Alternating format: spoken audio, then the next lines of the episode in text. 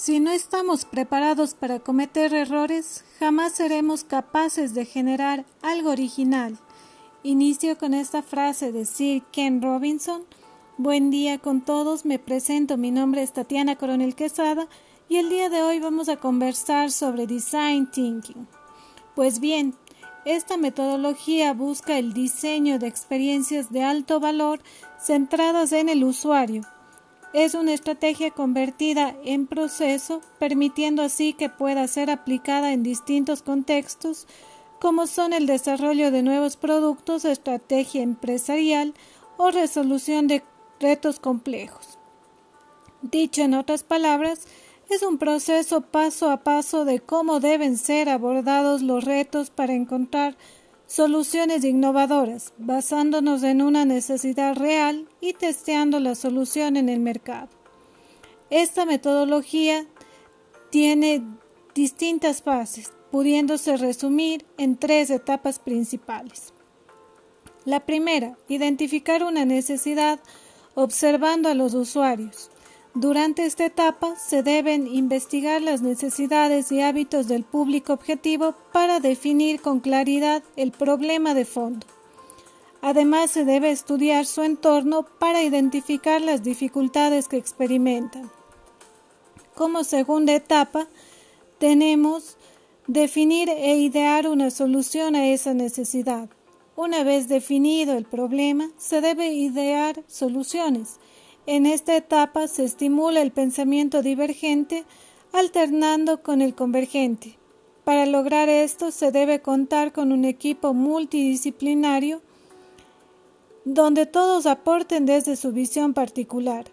Una técnica común es el brainstorming o lluvia de ideas con representaciones visuales para explorar nuevas alternativas.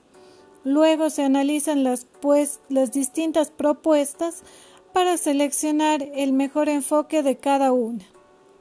Finalmente se traducen en conclusiones que lleven a la selección final de las posibles soluciones. Finalmente tenemos la etapa del testeo. Las ideas seleccionadas se transforman en prototipos que ayuden a visualizar las soluciones. En este proceso se verá la factibilidad del trabajo propuesto y se podrán pulir detalles.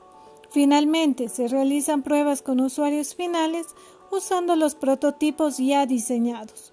De esta forma se verá la eficiencia de la solución y las dificultades que experimentan las personas al interactuar con el producto o servicio.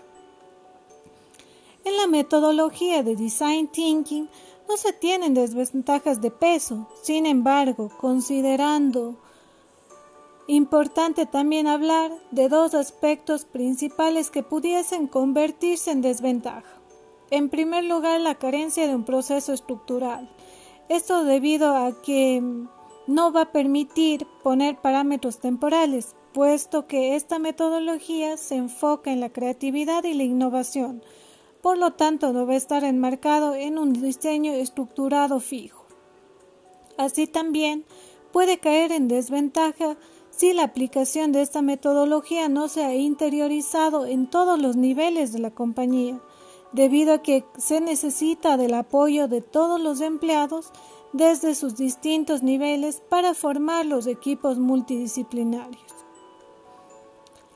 Por otro lado, dentro de, de la gama de ventajas respecto a la metodología de Design Thinking, podemos hablar de que se considera precisamente el estado emocional de los usuarios frente al problema, permite la redefinición del problema inicial, integra la capacidad de todo el equipo, busca la identificación temprana de errores, crea una atmósfera sin limitaciones ni reglas, se enfoca en lo visual durante el proceso de prototipado. Con ello me gustaría hablar precisamente mediante un ejemplo que es del Banco Bilbao Vizcaya Argentaria de España, muy conocido a nivel internacional. BBVA, por ejemplo, ha realizado eventos para redefinir el futuro del dinero utilizando como base la aplicación del Design Thinking. En estos eventos se reúnen distintos expertos, tanto en banca como en sectores como en otros sectores estratégicos, incluyendo startups competidoras, y se trabaja y se trabaja precisamente en la solución de retos del futuro.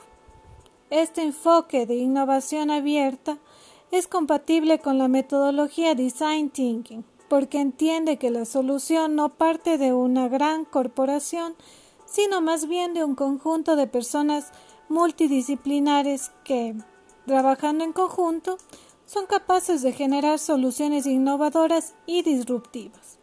De hecho, para mejorar el entendimiento de sus clientes, las grandes empresas están incluyendo esta metodología en sus procesos de innovación y en el día a día también con sus empleados dentro de lo que es comunicación interna. Esto permite que todos los empleados de todos los departamentos desarrollen un pensamiento crítico e innovador y generen soluciones a sus problemas actuales, no solo en la creación de nuevos productos, sino en la mejora de procesos actuales. Siendo así, y ya concluyendo, el design thinking puede aplicarse en distintas áreas y situaciones. Hablando ya en proyectos digitales, por ejemplo, esta metodología puede aplicarse tanto en el diseño de interfaces como en la generación de estrategias de comunicación y marketing y la planificación general del negocio.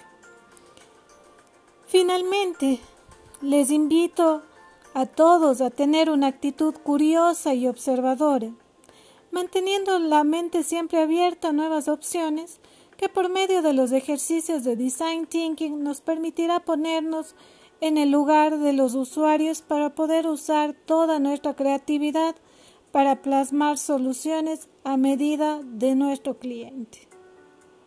Eso es todo lo que puedo compartir respecto a Design Thinking, esperando que sea de utilidad. Muchas gracias.